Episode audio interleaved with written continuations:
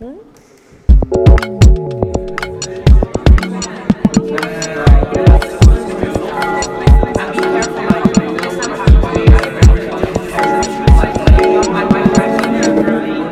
Alain. Bonsoir. Bonsoir Agnès. Bonsoir.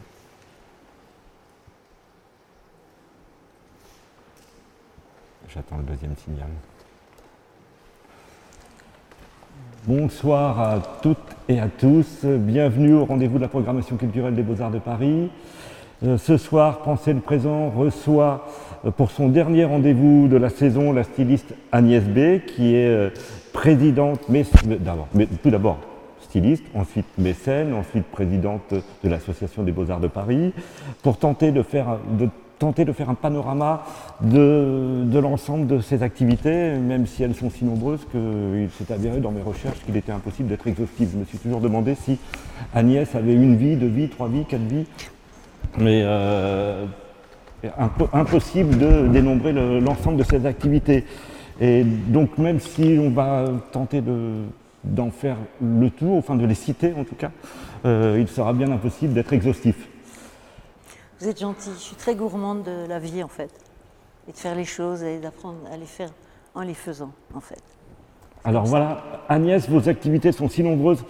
Vous avez élevé cinq enfants, vous êtes euh, toujours styliste de vos collections, vous êtes femme d'affaires avec de très nombreuses euh, boutiques dans le monde, vous êtes cinéaste, vous êtes euh, collectionneuse, vous êtes galerie, vous soutenez la solidarité et divers partenariats. C'est comment une journée d'Agnès B? J'aime bien le matin être dans ma tête au moins deux heures. Parce que c'est le moment où vraiment les idées m'arrivent. Je les attrape au vol et puis je passe à autre chose. Et puis, oui, je prends au moins deux heures de concentration toute seule. Puis après, j'attaque mon équipe. Je retrouve mon équipe rue. Puis on travaille de midi à 9 heures du soir, très souvent. Je décide tout moi-même, homme, femme, enfant. J'ai jamais eu de studio et c'est comme ça. Et j'adore faire les choses. Alors bon, un jour peut-être ça changera, mais pour l'instant, je fais mon travail avec énormément de facilité. Et je remercie le ciel tous les jours qui m'a donné des aptitudes, en fait. Parce que je vois ça comme ça. Euh, Diriez-vous, comme euh, Robert Filiou, qui est un personnage important pour moi, hein, qui est l'un des théoriciens de Fluxus, euh, qu'il n'y a pas de différence entre l'art et la vie, et c'est peut-être dans cette non-différence que provient votre énergie? Oui, et puis surtout, j'ai pu tout d'un coup, pendant le confinement l'année dernière, avoir du temps. J'avais marqué au tableau noir le temps, mon seul ennemi m'est tombé dans les bras. J'avais jamais eu de temps, jamais de temps pour moi, puisque j'ai des jumeaux à 19 ans. Voilà, et tout d'un coup, j'ai trouvé le temps et le temps m'est tombé dans les bras. Et je pense qu'on a du temps, du temps et puis une envie de créer, mais ça, va, ça, ça se passe tout seul. Il faut du temps, il faut aussi savoir comment on vit. Il y a beaucoup d'artistes qui n'ont pas de temps parce qu'ils doivent faire un autre travail. Tout ça, je, bien, je suis bien consciente et c'est pour ça qu'il faut euh, travailler avec les artistes, les aider, le- les laisser faire ce qu'ils ont besoin de faire. Parce que je pense que créer, c'est un besoin. Vraiment. Je vois des tableaux de Basquiat, je vois le besoin qu'il a eu de faire ça. c'est- ça qui est beau dans l'art. Mais pensez-vous qu'il faut militer pour cette égalité, entre euh, cette, cette horizontalité entre art et vie ou, ou, euh, et- Moi, et- je suis contre. euh, il est interdit d'interdire. Il ne faut pas lutter contre ça. Je pense qu'au contraire, chacun doit s'adapter dans la mesure où il a un certain talent artistique. Je pense qu'il doit arriver à concilier les deux autant que possible. Je sais bien que c'est pas facile. Mais euh, art et vie, la vie, c'est c'est l'art aussi. hein. Vraiment. Et moi, moi, quand je voulais utiliser, euh, euh, je voulais dire que vous étiez créatrice et on m'a dit ah non non il faut pas dire ça. Agnès euh, n'est pas satisfaite quand on le dit. Il faut lui dire qu'elle est styliste. Qu'est- Est-ce que vous pensez qu'un styliste n'est pas un créateur? Non, c'est-à-dire que c'est venu dans les années 90. ça. On s'est mis à appeler les, les- les- les gens de mode, enfin avant on appelait ça des couturiers, des couturières. On s'est mis à les appeler des créateurs, j'ai trouvé ça ridicule. J'ai dit, moi je, je pense que je suis styliste, c'est ce qui est marqué dans mon passeport, et on peut tout styliser. C'est ça qui est génial d'être styliste. Le styliste, ça voudrait dire avoir un style. Ça veut dire donner du style aux choses. Moi, je pense que c'est c'est vraiment de la création, ça, donner du style aux choses et, et essayer de créer des choses qui restent bien pendant très longtemps, et ce qui est vraiment écologique, aussi bien des meubles que des vêtements. Des vêtements qu'on peut porter des années, passer au, à passer au suivant, aux neveux, aux enfants. Je travaille dans l'écologie de cette manière-là. Mais pour moi, c'est très difficile de ne pas vous envisager comme un créateur, parce qu'à partir du moment où, on, vérifie l'élasticité d'une chose, c'est-à-dire qu'on tend les choses, on va là où on n'attendait pas à ce qu'on aille, pour moi, on est un créateur, mais bon, j'admets votre, votre définition. Mais euh, par exemple, quand vous produisez euh, des t-shirts euh, d'artistes qui sont des œuvres à porter, est-ce que là, vous, pensez que vous êtes. Ça, je fais une révérence aux artistes et je leur donne, je donne envie aux gens de connaître mieux l'artiste, je mets son nom. c'est une histoire entre nous, entre les artistes et, et, la maison Agnès B, parce que j'ai toujours fait des t-shirts d'artistes depuis toujours. Voilà. Alors là, j'ai un t-shirt, c'est simplement Rembrandt à 23 ans. Rembrandt à 23 ans, tous les grands ont été petits. Et ce tableau, cet autoportrait de Rembrandt, il est, il est au musée à Los Angeles, euh, au Getty's Museum. Et ai demandé la permission de faire un t-shirt avec ça et d'écrire cette phrase. Ils ont dit oui, bien sûr, si c'est vous, bien sûr. J'étais ravie. Parce que j'ai jamais fait de publicité, mais finalement, il y a des gens qui me connaissent pour des raisons très variées pour avoir habillé euh, Pulp Fiction ou Reservoir Dogs, ou pour avoir euh, porté le, fait le t-shirt avec David Lynch et habillé David Lynch pendant 25 ans. Plein de choses qui sont finalement les affinités électives dont je parlais au début. C'est comme ça que ça se passe et les artistes m'ont jamais déçu. J'aime les artistes.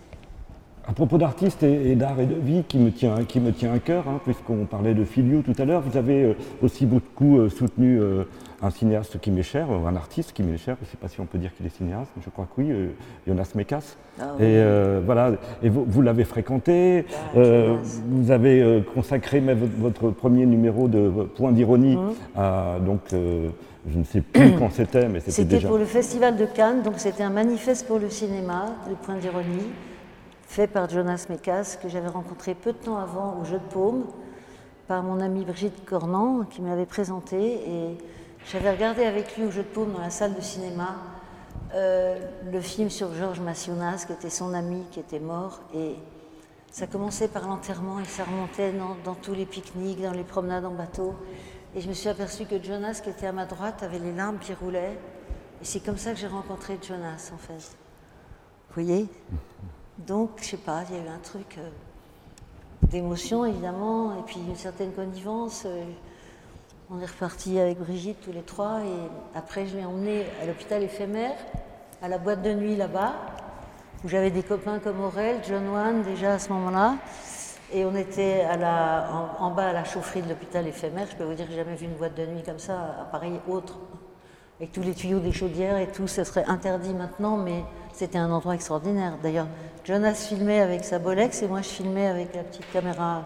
Je dois avoir des traces de cette soirée mémorable, oui.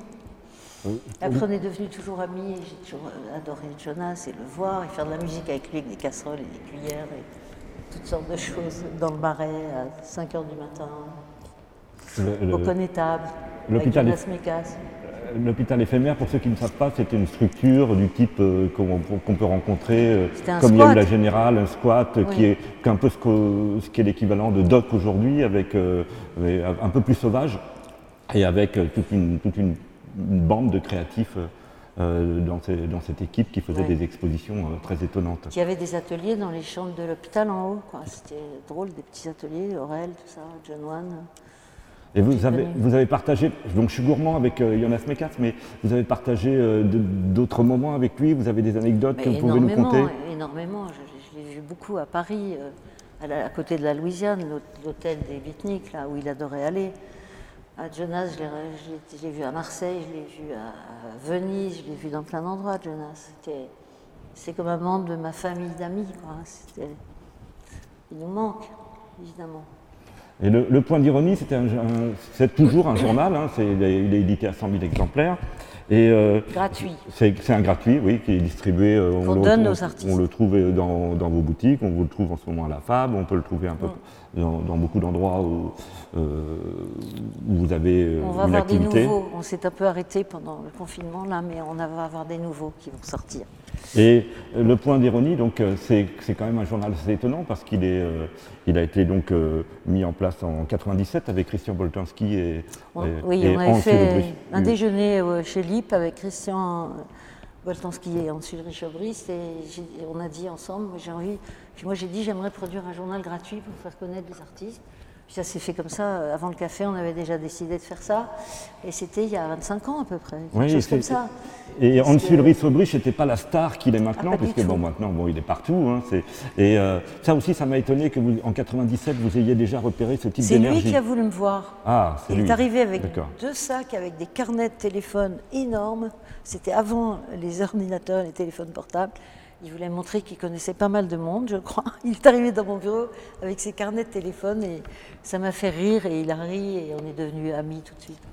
Et il continue à participer euh, euh, sur le, sur le point d'ironie où il, est, où il est un peu moins engagé Non, non, mais nous, il nous propose des artistes, nous, on lui en propose aussi, puis on s'entend bien. Puis nous, on produit tout à Paris, là, avec euh, William, William Masset, qui s'occupe du point d'ironie. Et le point d'ironie, j'ai trouvé ça dans le Grand Larousse du XXe siècle, la ironie. Je cherchais en fait une idée d'exposition où l'ironie serait importante, et je tombe sur le point d'ironie dans le Grand Larousse. Et comme il fallait déposer le journal dans plein de pays et que ça aurait coûté très cher de mettre un nom nouveau partout, le point d'ironie, c'était dans le domaine public.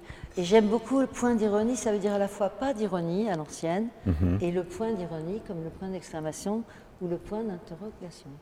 Voilà. Bah c'est une belle forme. C'est un ensemble d'activités, donc là je parlais de 97, mais si je, repars euh, davantage en, arrière, en, amont, c'est en 83 que vous avez euh, monté, je crois, votre galerie, et que, donc, que vous avez nommé euh, Galerie du Jour, du nom de, la rue où, elle, avait lieu, et tout simplement parce que votre atelier et votre magasin... C'était la boutique qui était là, oui, la boutique là. Et, ça, et ça, ça m'a intrigué aussi parce que par ce geste, vous avez intégré un milieu qui est le, celui du marché de l'art, qui est un milieu qui est quand même un peu très étrange. Enfin, Aujourd'hui, c'est plus simple, mais c'est comme un milieu où il n'y a, euh, a, pas, a pas de délit d'initié, enfin, on sait ce qui s'y passe. Et, pourquoi vous, avez. le marché, ça ne vous fait pas peur, même le marché de l'art? Parce que, Non, mais je suis arrivée là-dedans vraiment, euh, sans doute naïvement, mais avec énormément d'envie et de simple courage de donner à voir. Pour moi, donner à voir, c'est un privilège. Et puis on s'expose en exposant, on expose des choix, des goûts, on expose qui on est. Il euh, ne faut pas croire qu'il n'y a que l'artiste qui s'expose quand une galerie l'expose. La galerie s'expose aussi. Et donc je pense que je vois ça toujours comme ça. Et euh, à ce moment-là, il y avait Yvon Lambert euh, vers... non, il y a eu d'abord les Ripoulins que j'avais connus dans la rue.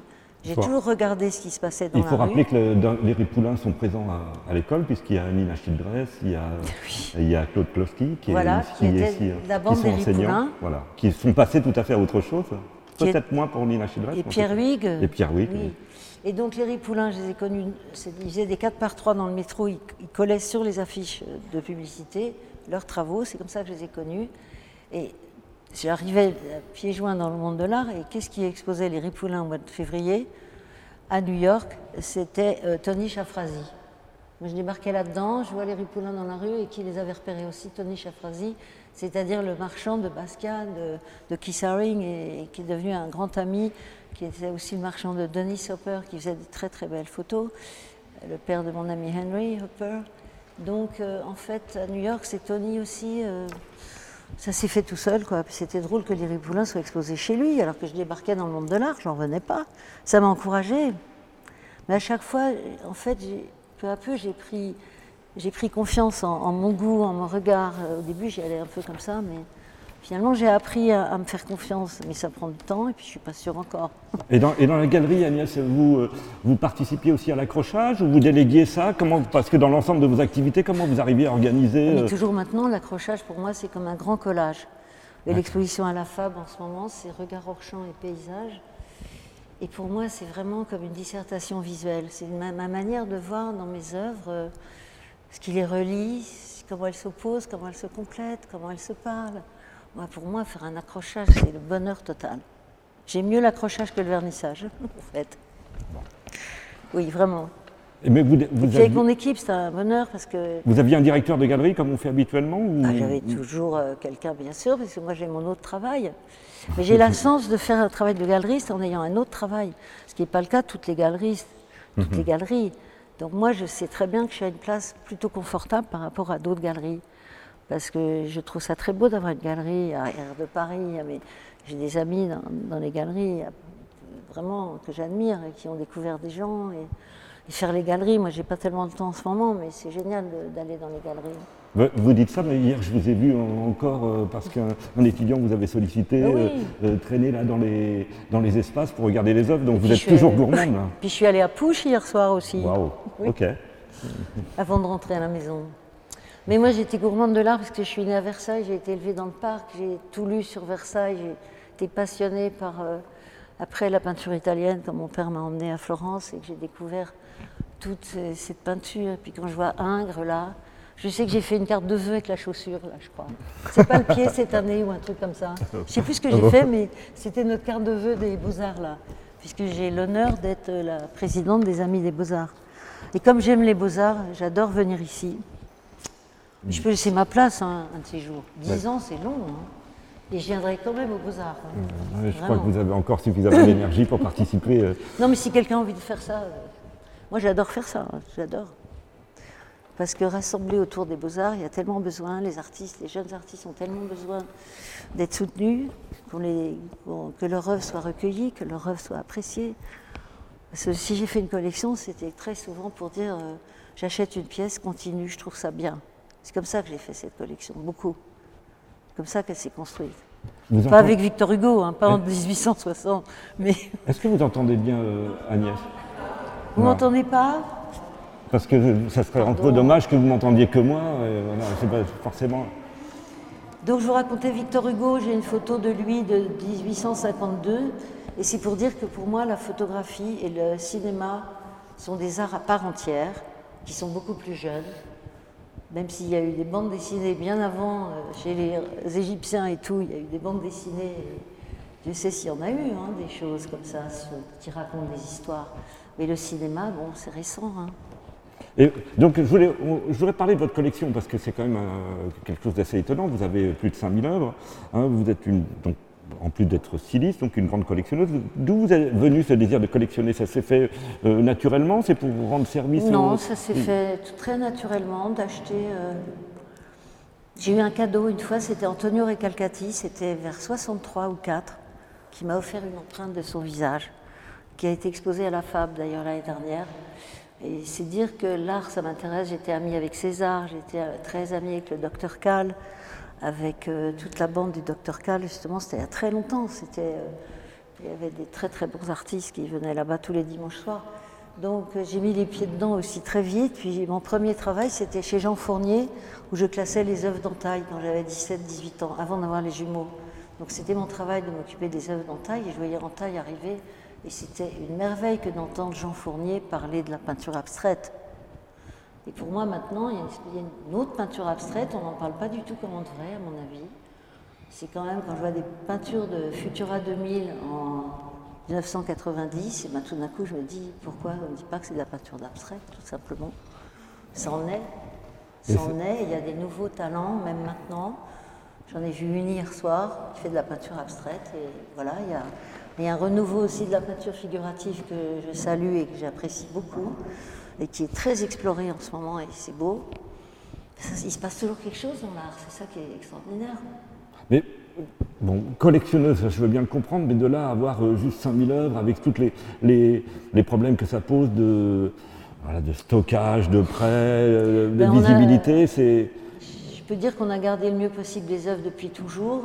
Même maintenant, on est en train de défaire un stock, on retrouve des choses derrière qui étaient bien rangées, mais qui étaient tellement bien rangées qu'on ne les avait pas vues depuis 30 ans, comme des Futura 2000 ou des John One magnifiques, ou des, euh, plein de choses, Jean Faucheur, euh, plein de choses qui ont été bien rangées. Alors on a déménagé, euh, on est à la troisième fois où on déménage notre stock, mais c'est très bien rangé. Il y a une fille qui s'appelle Marie qui s'en occupe à merveille, il y a toute l'équipe de la FAB tout le monde connaît, il y, a, William Massey, il y a Marine Delnevaux. On est, on est, un, on est un noyau, on est, on est on est, je sais pas, comme une rose des vents avec chacun nos, nos aptitudes et nos choses et on travaille ensemble et c'est ça qui est formidable. Je suis avec des gens jeunes avec qui je m'entends très bien. J'ai ma marmaille aussi, mes 16 petits-enfants, plus les quatre arrières, pas trois et demi. Donc je suis dans un bain aussi de jeunesse et d'envie de, vivre et d'être à l'air et de s'éclater un peu, quoi. Parce que je trouve que ça a été très dur. surtout pour les jeunes. Vous, vous entendez, parce qu'il y a des, des bruissements de micro étranges. Euh, Vous avez publié aux éditions alors euh, J.R. Perringier en 2015 un catalogue qui contient euh, une sélection d'œuvres de plusieurs centaines d'artistes, hein, donc de la collection que j'ai déjà, que j'ai déjà évoquée et qui contient plus de 5000 œuvres.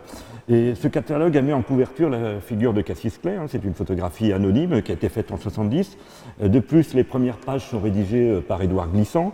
Euh, Est-ce que les combats que mènent ces deux qu'ont mené ces deux personnalités font aussi partie de vos combats? Ben, bien sûr, Édouard Glissant, c'est quelqu'un que j'ai aimé énormément, c'est quelqu'un qui m'a appris énormément de choses. Et son idée de la créolisation du monde et tout ce qu'il a pu raconter, c'est un grand philosophe, un grand poète. Et euh, c'est la pensée de Glissant qui est la pensée du XXIe siècle, à mon avis. Vraiment, c'est un des grands du XXIe siècle, même s'il est mort malheureusement à la fin du XXe. J'adorais Édouard et euh, Cassius Clay, bien sûr. Je me suis levée à 4 heures du matin pour voir des combats euh, il y a très très longtemps. Et puis ce que j'aime sur cette image, c'est qu'il se mord la lèvre. Il est hyper volontaire sur l'image là. Ouais. je la, je la remontre et puis vous, Et alors vous- ça, je vais faire tome 2 et tome 3 quand j'aurai le temps, je crois. Parce que ce livre-là, je l'ai fait il y a un moment déjà. hein. Ouais. et vous verrez euh, la tenue d'Agnès B tout à l'heure en, en sortant, parce que là vous n'avez peut-être pas vu, mais c'est vraiment une, une combinaison de catcheuses, donc euh, de boxeuses. que m'avait offert Ouais. Monsieur Everlast. Voilà, Parce que donc- Monsieur Horowitz, chez Everlast, m'avait invité à aller le voir. Il m'avait dit, vous êtes comme moi dans la pérennité des choses et je veux faire une collection Be Everlast. Et il m'a offert ce kimono Je savais quand j'allais rentrer sur le ring. Ouais, Voilà. Là, j'ai commencé à m'inquiéter quand j'ai vu arriver euh, Agnès comme ça. Je me suis dit, est-ce que je vais tenir euh, un ring, deux rings, trois rings? Bon, là, j'en suis à la- au troisième ring. c'est ma page 3. On va voir si j'arrive à, à- J'ai même habillé des boxeurs pour le ring. Hein.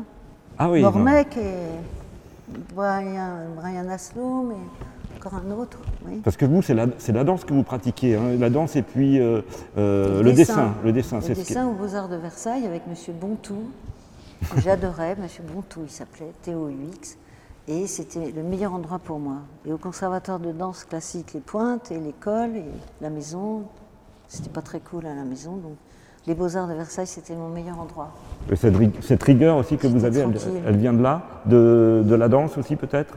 Oh, ben, la danse classique, ça vous force à vous tenir, hein, Oui, bah, j'aurais- dû en faire, oui, parce que j'aurais un peu moins de scoliose. Mais euh, euh, ce, que, ce que je voulais dire, euh, pour revenir à Cassius Clay, est-ce que, euh, donc je remonte hein, au JR Perringer. Mohamed Euh, Ali, hein, maintenant. au Mohamed Ali, oui. Est-ce que vous pensez que l'art doit être politique, euh, Agnès, ou qu'il a Je une autre que- fonction, ou qu'il a toutes les fonctions? Pense que l'art peut être politique de plein de manières. Vous parliez de Robert Filiou tout à l'heure. euh, Quand il dit on verra bien, suite et à suivre, euh, je suis tout à fait d'accord avec lui. Hein. Filiou, j'adore son esprit, merveilleux, vraiment. Donc, euh, bah oui, l'art. euh, vous me disiez quoi déjà? Je me demandais, est-ce que, l'art euh, se doit d'être politique ou est-ce que mm, il peut évidemment aller dans toutes les pistes qu'il a envie de. Mais Moi, je trouve que l'art prend toutes les choses. L'art où il y a de l'humour, où il y a tout, peut être bien, vous voyez. Et quand je vois Gilbert Saint-Georges, comme ils sont politiques et en même temps comme c'est beau, décoratif, comme ils sont drôles, comme ils sont fantastiques, euh, alors qu'ils sont hyper politiques en fait, Gilbert Saint-Georges. Alors que c'est vraiment dans les plus grands artistes anglais euh, contemporains. Ils sont très politiques à leur manière. Ils habitent un quartier, ils savent ce qui se passe, ils en parlent et ils sont forts. Et je les admire beaucoup. hein. Donc euh, peut-être qu'en ce moment, on est plus dans autre chose. Euh, L'art est peut-être moins politique, mais ça, ça existe toujours, je pense. C'est comme... euh, non, je pensais à... Non, je ne sais plus. Des artistes qui disent des phrases... je je trouve plus. Roberto Martinez. Plus votre... comment ça s'appelle déjà? C'est très beau ça plus votre, euh, votre- vos aides sont voyantes, plus, plus la. Comment c'est déjà? Plus la diplo- diplomatie est faible, plus vos aides sont voyantes. Ça, c'est c'est lui, c'est très beau ce qu'il dit. Parce que vous êtes intéressé. Roberto Martinez, donc il collait ça dans Paris à un moment. Il collait des phrases comme ça, très petites, avec beaucoup de sens philosophique et, et politique. Il faut, il faut rappeler aussi que vous avez vécu avec un éditeur, que vous avez euh, dans votre galerie, je me souviens, euh, quand j'y allais, il y avait les, sur des tables les livres de cet éditeur. Christian Bourgois, oui, mais je ne suis pas restée mariée longtemps avec lui. Parce que quand j'ai eu la librairie, j'étais remariée avec Jean-René de Fleurieux. Et vous continuez Qui m'a bien laissé mettre les livres de Christian, parce que je trouvais ça bien de faire une librairie Christian Bourgois. Ils sont nos tables à jambon français, dont on avait hérité, qui sont, il y en a encore une à la Fab d'ailleurs, où il y avait tous les livres de Christian Bourgois, même s'il y avait longtemps que je l'avais, je m'étais séparée de lui, mais je trouvais ça beau de mettre ses livres en valeur. Je ne pouvais pas à ce moment-là faire une vraie librairie. Maintenant, on a une librairie avec beaucoup de, de choses différentes à la Fab, on fait des signatures. Euh, on fait des choses là-bas avec Clément qui, qui s'occupe très bien de la librairie. Donc je trouve ça bien la librairie. Alors on a joint la musique puisque tous les après-midi il y a des musiciens qui viennent jouer dans l'espèce de, je pas, de balustrade où on peut se promener. Il y a un grand, un grand trou, un forum vertical. Il y a un piano, il y a des musiciens qui viennent jouer. Je trouve que la musique, pourquoi pas de la musique live, dans un endroit où on regarde de la peinture et de la photo et tout ça. Voilà. J'essaie que ça soit une maison où on vit, la Fab. Pour revenir à Art politique qui, m'a intéressé à, partir d'Edouard Glissant et, Mohamed Ali, euh, euh, Chantal Crouzel, qui est la galeriste, euh, la célèbre galeriste que j'avais interrogée avec son fils Nicolas, disait qu'elle, pour elle, la beauté venait après. Est-ce que c'est quelque chose qui vous parle, ça, la, beauté vient après, c'est-à-dire que peut-être que le sens, elle privilégie le sens et qu'ensuite, à partir de ce sens, la beauté peut naître. Est-ce que pour vous, euh, c'est difficile de, distinguer Est-ce qu'il y a un avant, après, une corrélation? La beauté, elle peut être partout. Hein. Quand je vois les photos de Nan Goldin au début, avec tous ses amis qui n'étaient pas en meilleure forme, mais la beauté, on peut la trouver partout. Et la beauté, c'est. La description dans l'encyclopédie, c'est le sentiment de rapports agréables, la beauté. Ça commence comme ça dans l'encyclopédie d'Hydro et d'Alembert. Le sentiment, donc euh, la beauté, si c'est un sentiment, un feeling, un mouvement de, soi, euh, ben, évidemment que c'est très très important pour moi. Et la beauté peut prendre tellement de formes. Il y a aussi, euh, donc si on parle de votre collection, il y a euh, énormément de photographies dans votre collection. pourquoi cet engouement Qu'est-ce que dirait, qu'est-ce que dit plutôt la photographie que ne disent pas les autres médias? On peut dire plein de choses de je sais pas, la, photographie, évidemment, il y a la peinture, il y a le cadrage. Là, on fait un tableau, on fait un cadrage, tout ça. Mais la photographie, bien, elle est encore plus libre, elle, peut se faire n'importe où. Avant, les peintres, ils se promenaient avec leur chevalet. Voilà, c'était comme ça. La photo, je pense que de plus en plus, euh, tout le monde fait de la photo. Et peut-être qu'il y a de moins en moins de photographes, je dirais. Oui, moi je, pense qu'il y a beaucoup de photos impatientes et qui sont trop impatientes. Photographe, c'est pas forcément euh, prendre des photos partout à tout bout de champ. Mhm. C'est vraiment savoir ce qu'on veut dire. C'est comme dans l'art, c'est pareil. photographe, pour moi, je considère ça comme un art, évidemment, à part entière. Même quand je vois les photos de Brassailles, euh, quand il a pris tous les graphes en photo, toutes les obsessions de, euh, de, Walker Evans, tous ces grands, grands photographes. Hein. Et puis Victor Hugo avec son copain, je ne sais plus comment il s'appelait, il faisait des photos. Et moi, ma photo de Victor Hugo, comme le flash restait très longtemps, bah, il a les yeux en bas, il fait le poète comme ça, euh, les bras croisés, il regarde en bas. Elle est dans cet ouvrage, je oui. remontre, hein, qui est un ouvrage important pour comprendre l'univers d'Agnès B. Comment il s'appelait le photographe de Victor Hugo, son copain? Pardon? Nadar? Je ne crois pas, je ne suis pas sûre, peut-être. Non, c'était un autre. Il y a eu Nadar, mais il y a eu un autre avant. Ouais, on va rechercher. Et cette photographie, est-ce que c'est une manière de composer avec le monde comme vous avez, qui serait aussi un héritage du cinéma? Parce que vous vous intéressez beaucoup au cinéma, vous avez créé une collection de DVD Agnès B euh, euh, chez Potemkin, euh, vous avez vous-même été cinéaste, vous avez fait un, film, un long, métrage, hein, donc une heure trente avec, avec, Douglas Gordon. Donc j'ai fait du cinéma, oui. Oui, alors qu'est-ce qui vous a pris là de, vouloir faire un film? Parce que c'est quand même un... C'est très prenant, là vous avez dû tout abandonner Non mais je l'ai écrit en deux jours, le scénario, vraiment comme un besoin. Et puis dix ans après, j'ai fait le film en fait. Mais le scénario, c'est vraiment ce que j'ai écrit euh, à toute vitesse, comme un, besoin dans ma vie de faire ça. Puis finalement, j'ai été invitée à Venise au festival et c'était dans la grande salle, c'était bouleversant. Douglas joue très très bien, on l'a sorti en DVD, mais moi j'aimerais beaucoup qu'il passe sur une chaîne de télévision évidemment, parce que tout ce qu'on parle, comme c'est une petite fille qui sauve de chez elle et qui. C'est un road movie et C'est une petite fille abusée qui s'en va pendant une classe de, nature. Et c'est un road movie. Moi, j'étais toujours en voiture avec mon père. À l'avant, je ne dormais jamais. Je regardais sans arrêt la route. Je ne voulais rien perdre. Donc, euh, j'ai fait un road movie. C'est pas par hasard. Et pour moi, je pense que les premiers films que j'ai vus, c'était le, pare-brise, la route derrière le pare-brise de mon père. Pour moi, je crois que ça a été le premier cinéma que j'ai vu. Le grand travelling. Ouais, ouais. Et oui, je, dois dire que le film, je ne l'ai peut-être pas cité. Il, je m'appelle je, m'appelle Elle veut même plus dire son nom tellement euh, son père l'a appelée Céline, Céline. Elle dit je m'appelle hum quand il lui demande comment elle s'appelle. Et le plasticien euh, Douglas Gordon donc joue le euh, le, le, camionneur, scottish qui embarque là, qui, qui, monte dans lequel la petite fille monte dans le camion, il s'en rend pas compte et elle part avec lui et elle se sauve. Elle a trouvé ce moyen d'échapper à sa famille. Voilà. Et c'est Sylvie Testu et Jacques Bonafé qui jouent les parents. Donc on l'a sorti en DVD chez Potemkin. Alors Potemkin, mais on est proche d'eux, on les aime beaucoup, on est producteurs de DVD. Même s'il y a de plus en plus de films sur les chaînes, je pense quand même que le DVD n'est pas mort. Je pense que je pense pas. Donc on verra bien. En tout cas, euh, on a coproduit des, albums, des, coffrets, des trucs euh, vraiment qui me font plaisir. avec Niels Potemkin. Et vous avez aussi une passion maintenant euh, plus, encore plus affirmée. J'ai l'impression que la, peinture vous a beaucoup touché ces derniers temps. Elle a toujours été présente, hein, on l'a mhm. vu à, travers les figures que vous avez évoquées, euh, mais une peinture qui était peut-être un peu plus sauvage, un peu plus euh, héritée de la rue. Et là, vous avez j'ai vu que vous faisiez une exposition chez Manien 1, donc dans la galerie Manien 1. Oui, mais alors ça, c'est rigolo parce que c'est une histoire avec Claire Tabouret. Donc Claire Tabouret, j'avais exposé euh, rue du Jour en haut il y a 5 ans, 6 ans à peu près, et j'avais été bouleversée par son travail. Et chez moi, j'avais ces deux peintures, une blonde, une brune, des portraits comme ça, regard hors champ.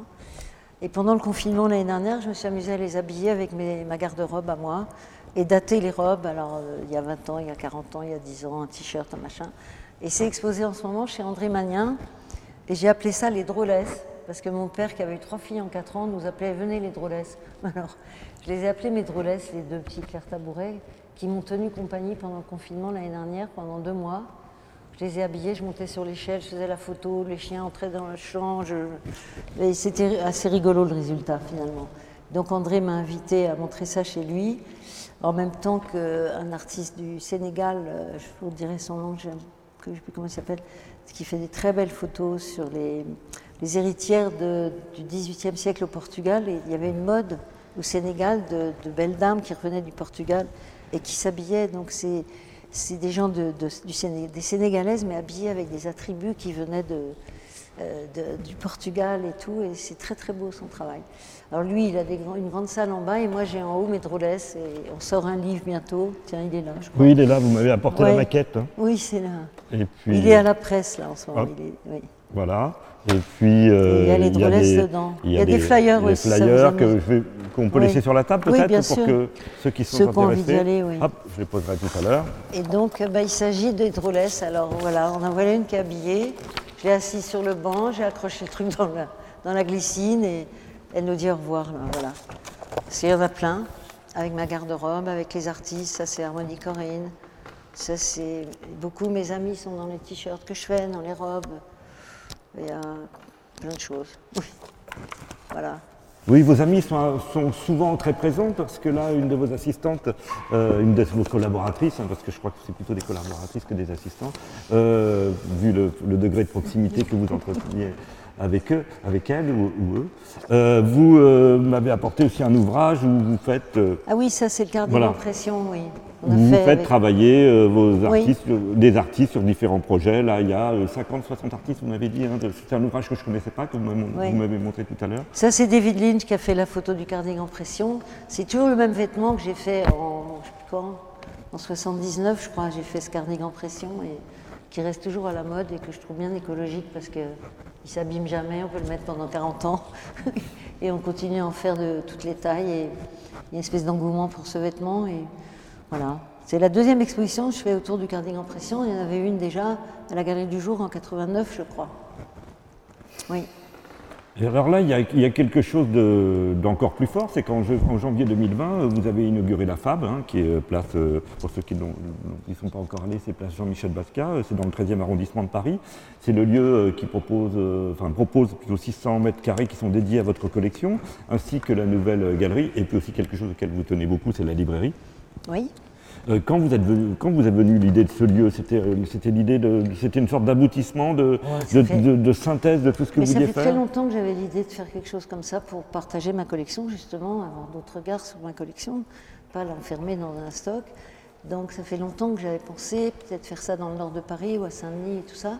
Puis d'un coup, c'est le maire du 13e en fait qui sait que j'aime beaucoup les graphes et qui lui aime beaucoup les graphes le maire du 13e qui m'a proposé, il m'a dit il y a un endroit, ça va être un supermarché, ça ne vous intéresse pas En fait, ça aurait été un supermarché, ah heureusement. Je suis contente d'y être. Hein. Parce que la place Jean-Michel Basquiat est très agréable, puis on a le P7, les anciens de, justement de l'hôpital éphémère, mhm. qui sont le point éphémère, et le P7 qui est en face de nous. on est toujours restés amis en fait. Depuis le truc avec Jonas Mekas, il y a très très longtemps là-bas. C'est un endroit très agréable avec. Euh, il y a aussi un piano, euh, voilà, il y a, ce que vous évoquiez tout à l'heure. jouer différents instruments aussi, du violoncelle, du violon, du saxophone, voilà. Et comment va se passer la programmation? Vous, avez, vous, allez aussi tenir euh, la chose vous-même ou vous, Je sais qu'il y a, une directrice, il y a une directrice de galerie, mais est-ce que vous allez donner carte blanche à des commissaires? Par exemple, je ne sais pas, Hans Ulrich Rodrich avec qui vous partagez des... Pour l'instant, on n'en est pas là. Ça se fera sûrement un jour, mais pour l'instant, on n'en est pas là. On a déjà pas mal d'idées, puisque là, on fait une grande exposition sur les graphes que je collectionne depuis. Euh, ensuite, je fais un point d'ironie avec toutes les photos que j'ai prises depuis 30 ans d'écrits sur les murs. Tous les cris sur les murs, comme ça, je vais faire un. C'est combien Combien il y a eu de points d'ironie euh, J'ai plus en on tête. On en est au 50e, ou un truc comme ça, hein, numéro. Et l'exposition sur le graphe, ça sera lieu à partir de C'est à partir du 12-15 septembre. Et puis on a la galerie du jour des nouveaux artistes euh, qui sont partis du graphe aussi. Et puis on a des pièces historiques des, plus grands graffeurs comme Futura et, ceux que j'étais tout à l'heure, et Icon, plein, plein de gens, et Mambo. Et je les connais tous, c'est marrant parce que. Et j'ai connu plusieurs générations parce que ça se renouvelle très vite. Hein. Les gens qui peignent dans les villes, sur les murs, il y a plusieurs générations. Alors les jeunes, ils disent c'est old style, euh, machin. Oui, mais nous, on était plus forts. C'est marrant parce que. Ils, sont, ils se respectent et en même temps ils se jaugent. Ils sont beaucoup en compétition. Ouais, ouais. Et vous, euh, vous disons en émulation, si on veut être. Oui.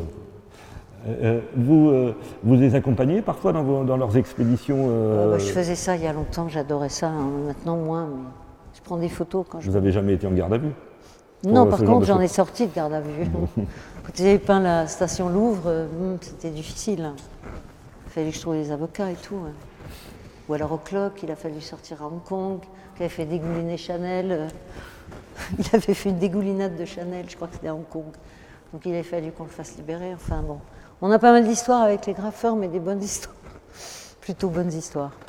Vous avez un autre engagement qui est, qui est aussi euh, très actuel, hein, qui fait partie donc euh, avec la fondation euh, Tara Océan. Donc je dois rappeler que vous avez un engagement pour le vivant depuis longtemps, puisque même dans votre galerie il y avait, et dans votre boutique, hein, donc dès les années 80, il y avait des oiseaux qui nichaient et qui volaient en direct dans la galerie, donc ça c'était quand même une, grande curiosité quand on y allait. 35 bengalis qui volaient dans la boutique, qui étaient nés là dans les lits, euh, au-dessus des papyrus et tout. Ouais. Puis après mon bureau a déménagé, alors là, ils se sont envolés. Et donc, cette fondation Tara Océan, qui est la première fondation reconnue euh, d'utilité publique euh, consacrée à l'océan en France, elle développe, alors là je lis mes notes, hein, elle développe une science de l'océan de haut niveau en collaboration avec des laboratoires internationaux qui cherche à comprendre et anticiper euh, les bouleversements liés aux risques climatiques et environnementaux. Elle organise aussi de très longs périples, hein, puisque ça dure plusieurs années. Là, il est parti pour deux ans et demi. Sur, euh, une goélette euh, que vous avez acquise avec votre fils Étienne, qui est très engagé sur le projet. Oui, oui, bien sûr. Et avec mon neveu Romain Troublé, qui est le fils de Bruno Troublé, qui était le grand barreur, le grand Manitou de l'America's Cup. Mon frère, il est, il a eu les Jeux Olympiques, il est champion olympique, mon ah frère, de voile. Donc c'est un truc dans la famille, la voile.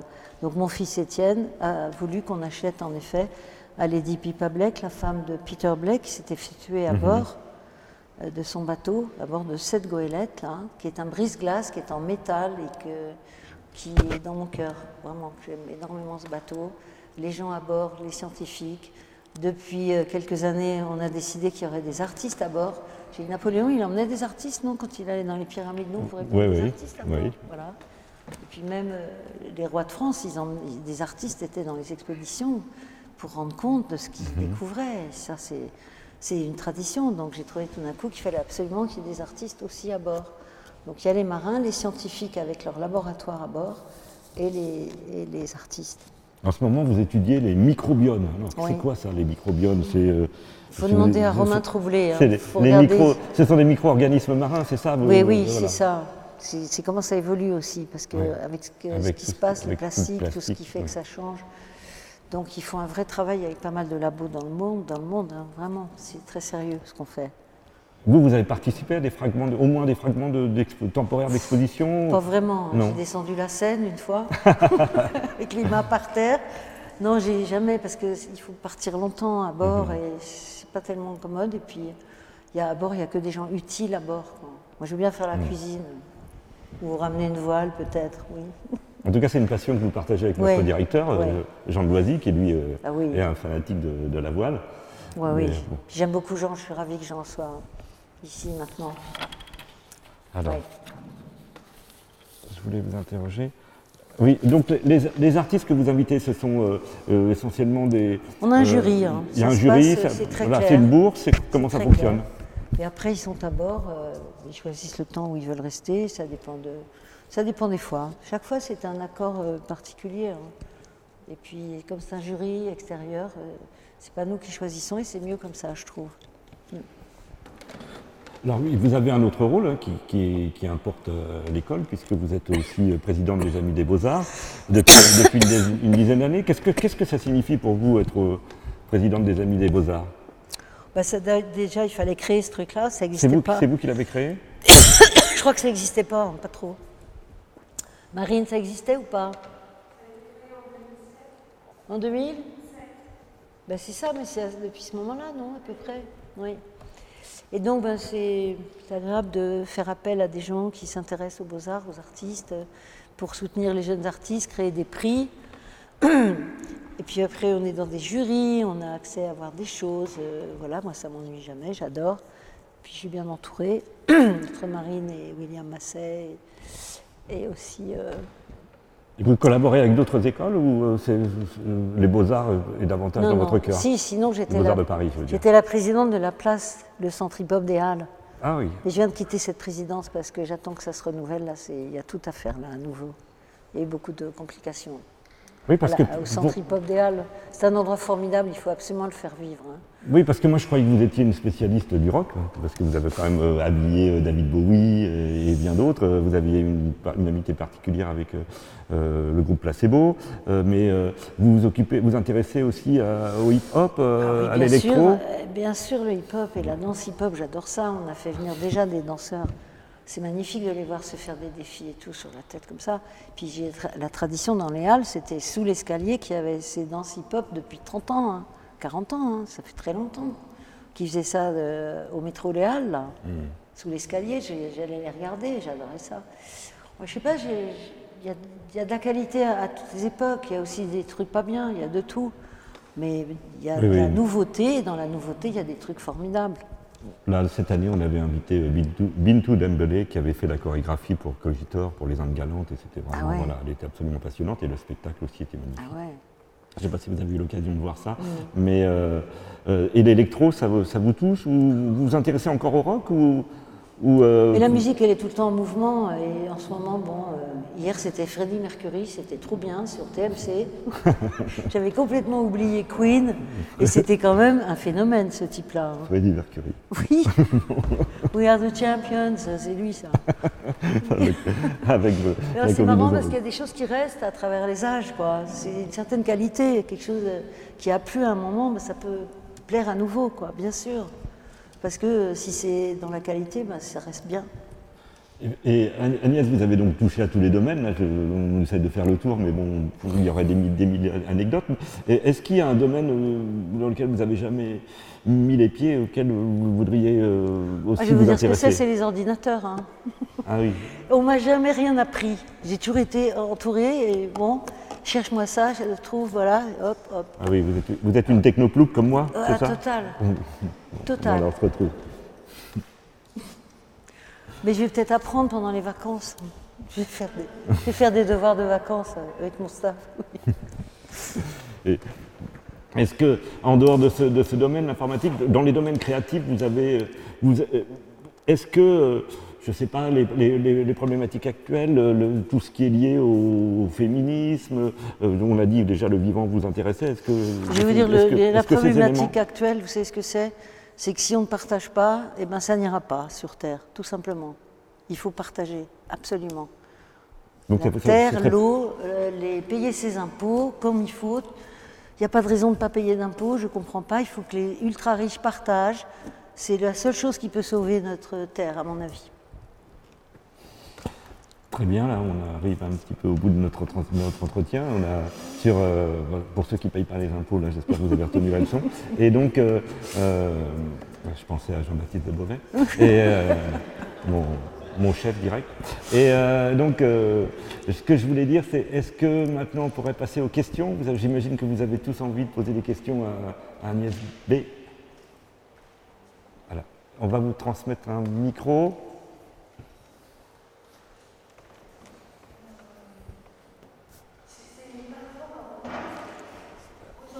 On va, on va vous donner un micro, comme ça ce sera plus simple. Parce que je vais peut-être être même peut-être obligé de reprendre votre- vos questions parce que parfois dans les captations ça passe pas très bien. On va voir. Vous me direz. Vous m'entendez? Vous- on vous entend bien. Oui J'avais entendu parler que aujourd'hui c'est le premier jour où on porte pas le masque, normalement à l'extérieur. Et euh, je crois, Madame Agnès Beck, que vous aviez euh, comme projet de faire des masques qui étaient, euh, euh, qui étaient une norme euh, acceptée. Ah oui, ça m'a pris six mois, mais on a fini par en avoir et maintenant on en a 20 000 euh, sur les bras, je crois. on, me dit, on me dit, Agnès, qu'est-ce qu'on fait des masques? Je dis, ah bon, vous en avez commandé 20 000, bon. Mais je ne sais pas ce qu'on va faire avec. là. On va les offrir pour la prochaine fois. J'espère que non. hein. On va peut-être les détruire, hein, ça serait mieux peut-être. Oui, on peut les laver 60 fois, nos masques. Bon, Une autre question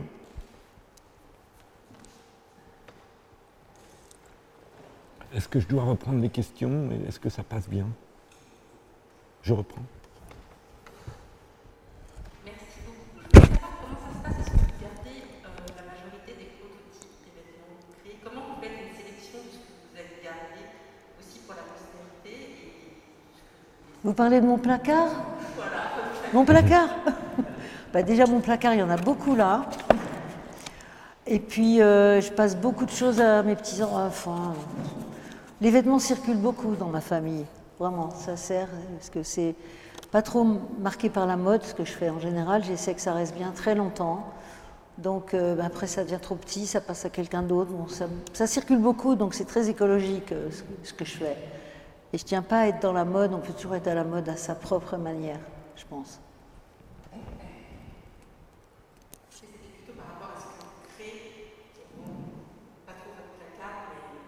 Mais si, je crée bien sûr homme, femme, enfant, mais j'essaie que ce soit des vêtements euh, qui fassent plaisir, qui soient respectueux du client, qui soient de bonne qualité, qui soient, fabriqués si possible en France. Je me bats pour ça depuis très longtemps. Euh, ou dans des pays où, les gens sont respectés, ou brodés à Madagascar, où les femmes adorent faire les broderies. euh. À chaque fois, il y a une éthique dans ce que je fais depuis toujours, euh, parce qu'on est comme ça. C'est une question de- de- d'attitude morale et de respect, c'est tout. Donc euh, les vêtements que je fais, je vous dis, euh, ils peuvent rester très longtemps dans les placards et être portés jusqu'à l'usure. Moi j'ai des vêtements hyper usés et je trouve ça beau les vêtements usés. Ça a été usé par la personne qui le porte ou pas d'ailleurs. Dans le cas du vintage, non, mais j'aime bien aussi. Le vintage, c'est une manière de recycler, donc c'est assez écologique en fait. Toutes ces modes de vêtements au kilo, tout ça, bah, finalement, ça veut dire qu'ils sont réutilisés.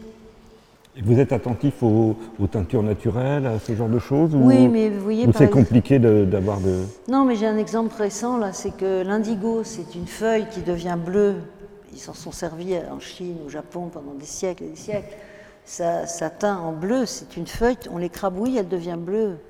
Et maintenant, comme les jeans sont teints à l'indigo, on ne peut plus faire d'indigo parce qu'il paraît que ça pollue les rivières, puisque les gens font dégorger les jeans indéfiniment. Et ça, ça pollue les rivières. Que nous, avant, on avait un jean, on le gardait 15 ans, jusqu'à ce qu'il soit devenu un short, par exemple, je sais. C'est ce qu'on faisait. Et ben, on mettait 15 ans à l'user, donc c'était pas comme de le faire euh, blanchir dans des machines à laver, à polluer la, la nature, alors que c'est une plante euh, naturelle, l'indigo, vous voyez. Et quand on lave, relave, relave, ça fait trop de lessive et trop de bleu qui repart. Et- Mais il y a plein, c'est pas si simple l'écologie. Hein. Parce que le coton bio, par exemple, il n'y a que 20% de coton bio. Donc c'est forcément plus cher que le coton pas bio.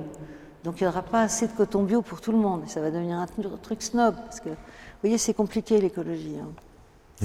Alors le lin, le chanvre, l'ortie, tout ça, on me parle de tout ça. On ne peut pas être en lin, en chanvre, en ortie, euh, on ne peut plus être en peau de bête non plus, donc euh, il faut bien à un moment s'habiller, on ne peut pas être tout nu non plus. Voilà. Et vous travaillez Donc- avec des chercheurs sur, sur- sur le sujet ou pas Bien sûr, on a une personne à plein temps, Alessandra, qui est à plein temps chez nous, qui est italienne et qui, qui va fouiller dans tous les coins. Moi, je dis, il faut éteindre des lumières dans l'escalier, Alexandra. Non, parce qu'elle s'occupe de si on fait fabriquer là ou là ou là, tout ça, c'est tout un travail qu'elle fait. Mais l'écologie, c'est tout le monde partout, c'est éteindre son bureau en partant, c'est les bonnes poubelles et tout le bazar, là. Bon. Pendant que des containers déversent des, des containers, des bateaux, vous n'avez pas vu les containers qui tombent dans la mer, Oui, tout à fait, oui. qui sont pleins de billes de plastique et qui éclatent dans la mer. Alors moi je me dis c'est la bonne poubelle ou pas, puis en même temps il y a ça qui se passe, il va falloir réglementer. C'est pas possible que les bateaux euh, perdent de leur- leurs containers comme ça dans, dans l'océan, c'est dément, c'est très récent. hein. C'est arrivé encore il y a deux semaines là, Mhm. Il y a des bateaux qui perdent plein de containers et plein de billes de plastique pour faire du plastique qui s'échoue sur les mers, sur les plages. Ah, Il y a beaucoup de, hein. de travail pour votre goélette, là, avec les- ces fameux microbiomes. Ouais, mais il faut que tout le monde se mette. Mais moi, j'ai confiance dans la génération qui vient. Je pense qu'ils sont de plus en plus euh, concernés, les, les jeunes, les, les ados et les enfants. Moi, j'ai confiance. Ça va prendre une ou deux générations pour devenir plus sage. J'espère. Enfin, j'ai une nature optimiste, hein, je sais. Il vaut mieux y croire. Je voulais revenir sur la, la toute première et, et très bonne question que, que vous avez posée à Alain sur euh, c'est quoi la journée d'Agnès B Parce que je suis absolument euh, frappé par la profusion de vos activités et par votre énergie. Vous avez dit euh, je prends deux heures pour moi. Tout simplement, c'est une question personnelle, mais qu'est-ce que vous faites de ces deux heures Je je suis dans ma chambre, je vais faire un tour de jardin, je, où je reste assise à rêvasser. C'est peut-être la, je sais pas comment ça s'appelle, pas de la contemplation, de la rêverie, de la rêvasserie. Je pense qu'on on a besoin quand même d'être dans sa tête par moment. hein. Puis moi, je suis pas tellement sur les écrans et tout ça. J'ai mieux rêvasser, c'est là où les idées viennent. Et après, ben, je, après, je rejoins l'équipe et on est autour d'une table ovale que j'ai dessinée pour qu'on soit très convivial, que ce soit très convivial. C'est une ellipse avec du cuir pour pas qu'on se fasse mal au bras. Et on est autour de la table toute la journée. Je donne les dessins avec les échantillons et tout ça. Les pulls, les t-shirts, l'homme, la femme, l'enfant, les montres, les lunettes, les chaussures, les trucs. Donc on, se, on est autour de ma table euh, tout l'après-midi, 7 jours sur 8. C'est- Non, 5 jours sur 7. Vous avez euh, euh, rappelé tout à l'heure que vous avez toujours euh, eu beaucoup de. une priorité de produire en France à une époque où ça pouvait sembler euh, euh, secondaire. Est-ce que vous avez euh, longtemps eu l'impression de ramer un peu seul à contre-courant pour avoir cette Mais bien sûr, bien sûr. Est-ce que la pandémie euh, ne, vous a pas euh, donné le sentiment d'être un peu plus écouté et entendu dans cette euh, démarche Je crois que c'est pas tout. Je crois que c'est là tout d'un coup l'écologie, le G7, l'écologie, euh, tout ça mondial, tout ça. Greta Thunberg et tout ça, ça a secoué tout et maintenant des marques qui étaient tout sauf écologiques et tout sauf humaines et tout, je ne vais pas citer de nom, mais qui travaillaient chez les Ouïghours et tout, qui sont massacrés par les Chinois, en tout cas vraiment attaqués par les Chinois, les Ouïghours. Donc maintenant tout le monde se rachète une, virginité, mais c'est un mouvement euh, qui est très téléphoné, qui est très décidé pour des raisons euh, financières à la fin, en fait. Je pense. Une question aussi sur la publicité. Je crois que vous avez mis un point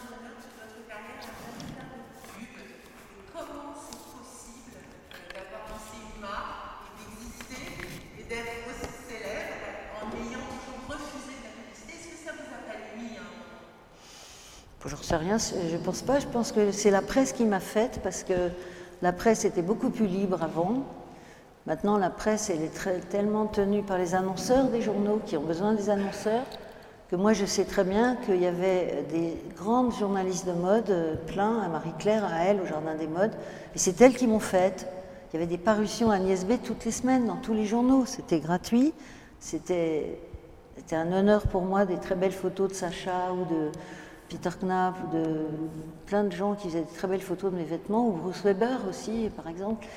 Et c'était des, cadeaux, c'est la presse qui m'a fait en étant claire et en étant honnête. Et maintenant, c'est plus compliqué, parce que j'ai jamais été annonceur.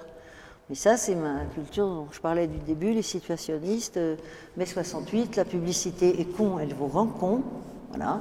Donc, suis un exemple qu'on peut, en effet, euh, si on, avec justement le respect, la qualité, le truc, on peut, eh bien, on peut faire son chemin. Voilà. Et, pourtant, Agnès, vous avez vécu avec un publicitaire, c'est ça qui est assez étonnant. Avec un éditeur, avec un, publicitaire. Avec... Vous avez eu tellement de vie. Oui, c'est le père de ma fille Ariane, qui est une vidéaste dont j'aime énormément de travail, Ariane Michel. comment ça se passe Oui, Michel, qui vient aussi. Par, mais je l'intéressais parce que j'étais réfractaire, justement. Ça l'intéressait d'entendre parler, dire du mal de la publicité. c'est ça qui lui plaisait en moi, je crois.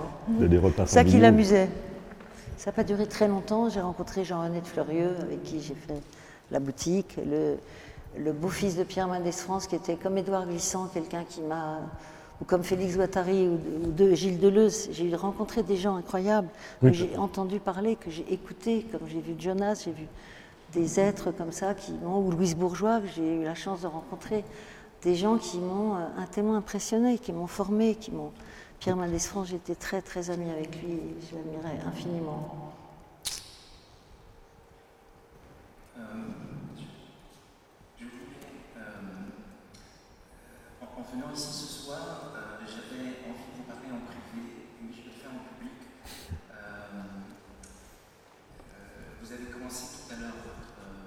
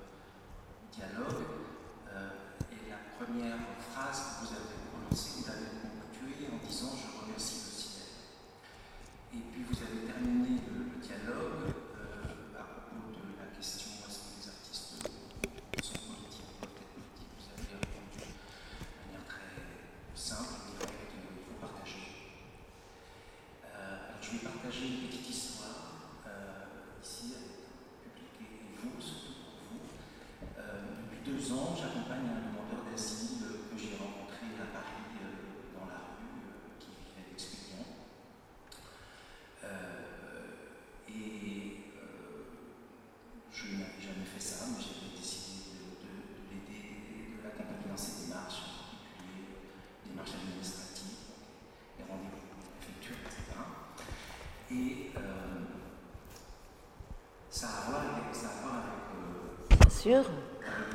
métier de styliste, de t-shirt, de t-shirt d'artiste, puisque euh, ce demandeur d'asile s'appelle Sylvie.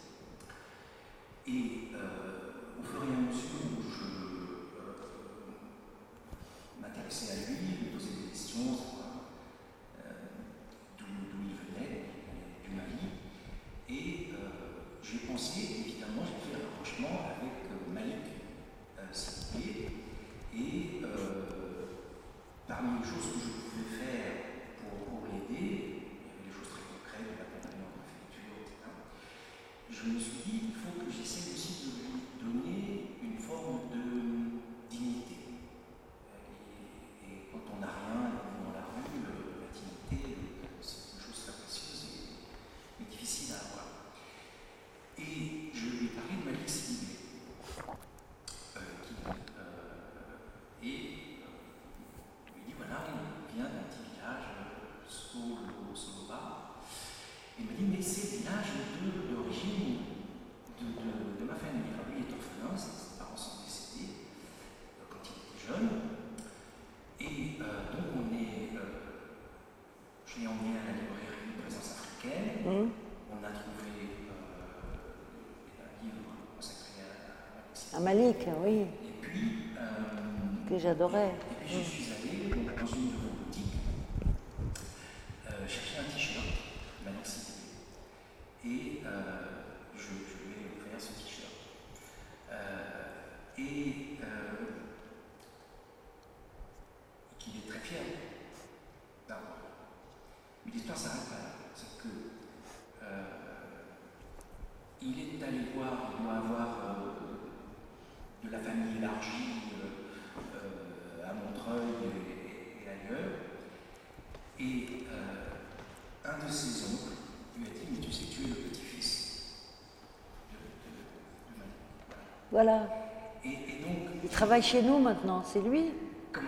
Il travaille chez nous maintenant, c'est lui, non? Ah ben c'est un autre Sidibé. Il travaille chez nous, il est, il, est, il est au stock maintenant. On lui a eu les papiers et tout, et je suis ravie de rencontrer quelqu'un qui a fait la même chose.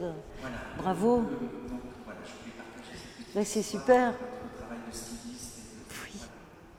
Oui, donc j'ai vu le fils de Malik l'autre jour chez André Magnin, mon grand ami André Magnin, qui avait fait Magicien de la Terre Un en spécialiste de l'art 89. africain.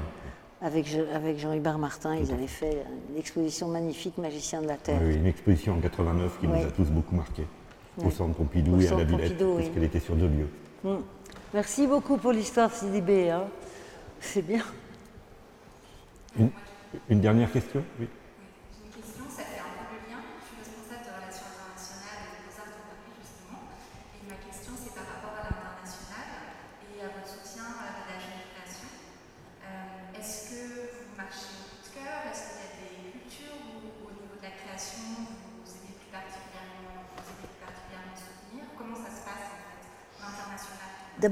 C'est pas des coups de cœur en général. Moi, je suis plus. euh, j'ai besoin d'en savoir plus, de voir plus, euh, de suivre un peu aussi le travail. euh. justement, ça peut arriver les coups de cœur, mais je fais plutôt des coups de tête, moi. Je fais plutôt des coups de tête, des coups de réfléchir, pour vraiment analyser ce que, ce que me donne l'œuvre, en quoi ça me plaît et tout. Oui, je pense. Et puis j'aime bien suivre les artistes un peu pendant un certain temps et voir comment ça évolue. Parce que les jeunes artistes, ils évoluent euh, tout le temps quand même. On suit un peu le travail et, et c'est intéressant. hein. C'est comme ça que ça se fait. hein. Quand on voit les Pierre Huyghe et les Ripollin, c'est sûr que ce qu'ils font Oui. aujourd'hui n'a pas Oui, grand-chose. hein, c'est vrai, oui. Moi j'ai changé, mais les artistes aussi changent, euh, bien sûr. On évolue tous, heureusement. On est vivants. On peut remercier. Vous vouliez poser une dernière question? Vous Agnès, vous voulez bien répondre à une dernière question Mais oui, avec Bon. plaisir. C'était simplement par rapport à, à ce qui vient d'être dit également sur, euh, sur les sélections pour, euh, pour les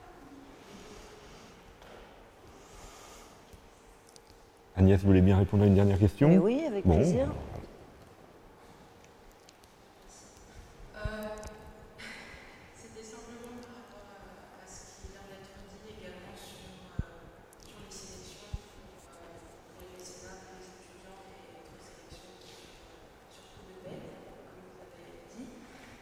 Est-ce que vous revenez comme ça à l'autre Attendez, je vous entends pas très bien. Allez plus près, oui.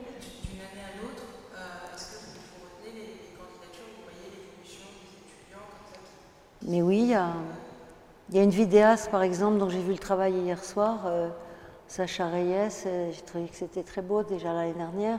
Il y en a que je reconnais d'une année sur l'autre, parce que, ou alors entre les 3 ans et les 5 ans, il y a des travaux que j'ai suivis, il y a des choses qui Bien sûr, et puis je pense qu'il y a un très bon niveau aux beaux-arts, et qu'enfin la vidéo, à mon avis, va va avoir sa part entière.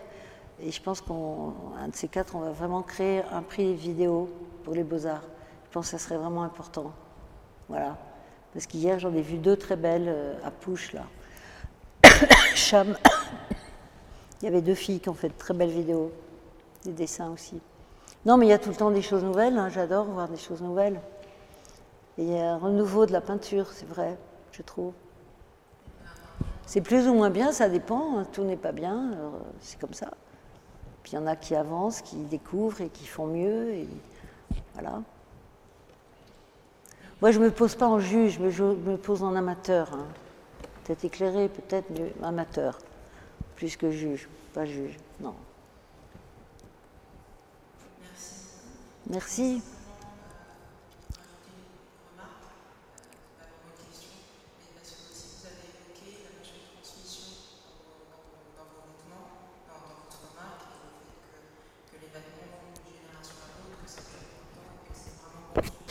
Et c'est simplement que bah, mon mon premier euh, vêtement euh, NSB,